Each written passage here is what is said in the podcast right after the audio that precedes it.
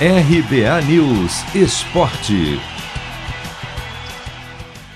Oito jogos encerram entre sexta e sábado a trigésima rodada da Série B. Os destaques ficam por conta dos confrontos diretos pelo G4. Nesta sexta, sete da noite, no horário de Brasília, tem duelo entre o quinto e o sétimo, CRB e Guarani, que estão separados por apenas três pontos. Detalhe: o CRB tem 48 mesmo número do Goiás, que é o quarto, por estar melhor nos critérios de desempate, e que às nove e meia recebe o CSA, sexto colocado. Ou seja, são duas partidas que podem embolar bastante a briga pelo acesso.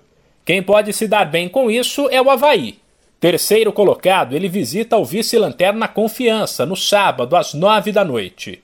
Se vencer um dos piores times da competição, vai assumir o segundo lugar uma vez que o Botafogo já entrou em campo nesta rodada, empatou com o Cruzeiro e está a dois pontos à frente do Havaí. O time catarinense ainda pode abrir vantagem sobre quem vem atrás, já que uma equipe vai tirar pontos da outra. Bom também para o Vasco. Oitavo colocado e a seis pontos do G4, ele é outro que pode se beneficiar desses jogos e se aproximar da zona de classificação, mas para isso também terá que vencer o líder Coritiba em casa às quatro e meia da tarde do sábado.